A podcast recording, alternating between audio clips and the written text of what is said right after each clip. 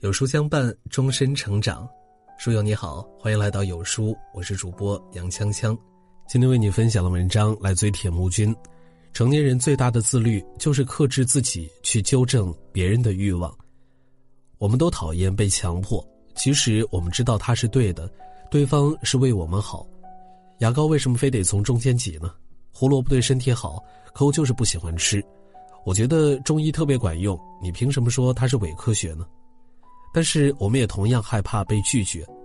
当别人不能领情的时候，我们感受到受伤和委屈。说了多少次了？为什么不能洗完澡再玩手机呢？听我的，一定要把钱放在余额宝。你可不可以为了我和你自己把烟给戒掉呢？这样的场面在我们的人生中不断的上演，让我们苦恼不已，却又习以为常。大多数人都有喜欢纠正彼此的倾向，尤其是最亲近的人之间。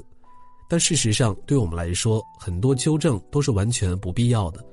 没有人愿意被说服，强迫对方按照自己的意志行事，只会让双方的分歧倍增。当彼此都无法说服对方时，逻辑和事实变得不再重要，情绪最终占了上风，这导致了问题的扩大化，最终从观点层面。上升到了道德和人格攻击上，我怎么会认识你？从来没有见过你这种人。我们花光了力气，不仅无法改变对方的想法，还带来了痛苦和敌对，双方都觉得自己受到了伤害，进而导致了关系的疏离。人性上有一个弱点，因为注意力的有限，每个人所留意到的，只是他想留意的部分。有一个实验，给墨西哥人和美国人快速交叉的看两组图片，一组是美国人熟悉的打棒球的场面，一组是墨西哥人所熟悉的斗牛场面。结果是百分之八十四的美国人只看到打棒球的场面，百分之七十四的墨西哥人只看到了斗牛的场面。这在心理学上叫做选择性注意，这让我们形成了固定的行为和认知模式，一方面像自动驾驶一样省时省力。一方面，却也带来了认知上的局限。人们往往只能看到对自己有利的部分，看不到缺陷和漏洞，进而，在潜意识里认为自己是对的，却紧盯着别人的缺点和漏洞，将对方的可取之处选择性屏蔽掉，认为别人错了。因此，我们认为的不容置辩的事实，往往只是局部的事实。当我们可以站在另一方的立场上。你会发现，他一直坚持的愚蠢做法也是没有错的。汝之蜜糖，彼之砒霜。公说公有理，婆说婆有理。我们都想证明自己是对的，却谁也说服不了谁。最后比的就是谁更有辩论技巧，谁的气势足、嗓门大、体力好。有效沟通自然也就不存在了。我们在家庭关系或者亲密关系中，常常碰见控制欲很强的一方。一个严要求的妈妈，一个高标准的男友或女友，我们可能会觉得他们看起来咄咄逼人，主导了关系的支配。但事实上，这些关系中看起来强势、施压的一方，其实依赖于弱势、承压的一方。正是因为控制不好自己的负面情绪，所以他们会施加给对方很多的期待，期待别人改变，来让自己的心情变好。因为控制不了自己，所以我得控制你。我不允许你拒绝，因为我会生气。只有你变好了，我才会感觉良好。他们需要从对方的回应里获得情绪的稳定和人格上的认可。他一边要求你，一边关怀备至的对你好。正是如此，不仅是亲密关系中，在很多关系和场景里，人们都会通过去说服他人来收获安全感和信任，维持住自己的情绪。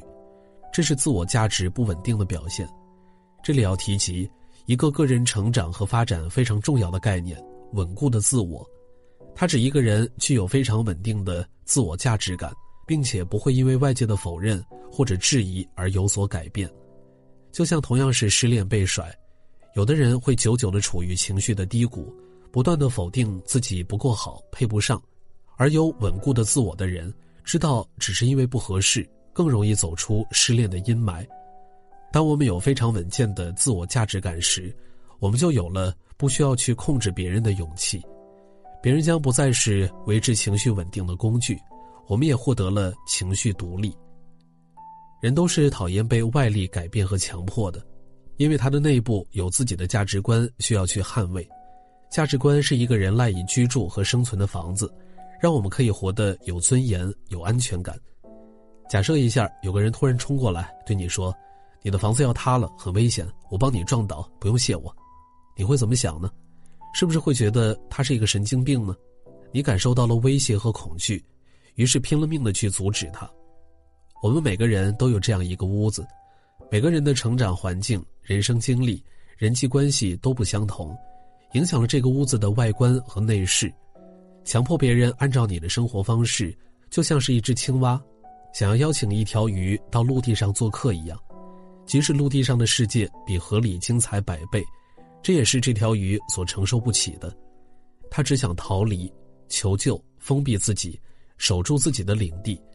它要保护住内心的那个自我，只有这里才能感觉到安全。让一个人活在自己的价值观里，是对他人基本的尊重，即使他有对也有错，你不需要认同，但你得接受这个现实。一位想控制结果和关系的人，就像抓着一把沙子，抓得越紧，只会流走的越多。就像叔本华说的，在和别人交谈时，要克制去纠正别人的冲动，尽管我们这样做出于好心，因为想要伤害别人很容易，但是想要去改善别人，即使没有阻挠，那也是很困难的。改变并非是不可发生的，只能这个过程只能从内部开始。无法从外部强行打破，他人不想改变，你越用力，只会让别人越反感，只会让人感受到抵触和难堪，修建起更高的心墙，抵御你可能的侵犯。如果自己或是身边的人有较强的控制欲，总是因为无法改变环境和他人而带来坏情绪，我们也不必太过担心，可以用斯蒂芬·科维的担心圈和影响圈理论来为我们所用。这种理论提到，我们会对生活中大大小小的事情担心，但是很多事情是无法控制的，只会带来无谓的担心。这时，我们画一个担心圈，把我们无法实际控制的事情丢进里面，从我们的生活中剔除。我们再画出一个影响圈，把付出就能看到效果的事情放在里面。践行后，你会发现，你对他人和环境期待的越少，你的自由和快乐就越多。改变能改变的，接受不能改变的，生活真的会明朗很多。我们都可以在自己设定的世界观里活得很好，但是人与人相处总会有分歧。一个人走向成熟的路上，终会明白，成熟的一个标志就是不再急着与人争辩自己的看法，逐渐明白，不是所有人都生活在同一片海里。成长大概就是以前被人误解或者看法不一样时。恨不住揪住对方的衣领说个三天三夜，现在不了。如果你不能理解，那我掉头就走。尊重永远比控制容易，而改变自己是改变他人和世界的最好方法。改变他人的途中遍布荒漠和苦海，改变自己的路上收获的是幸福和丰盛。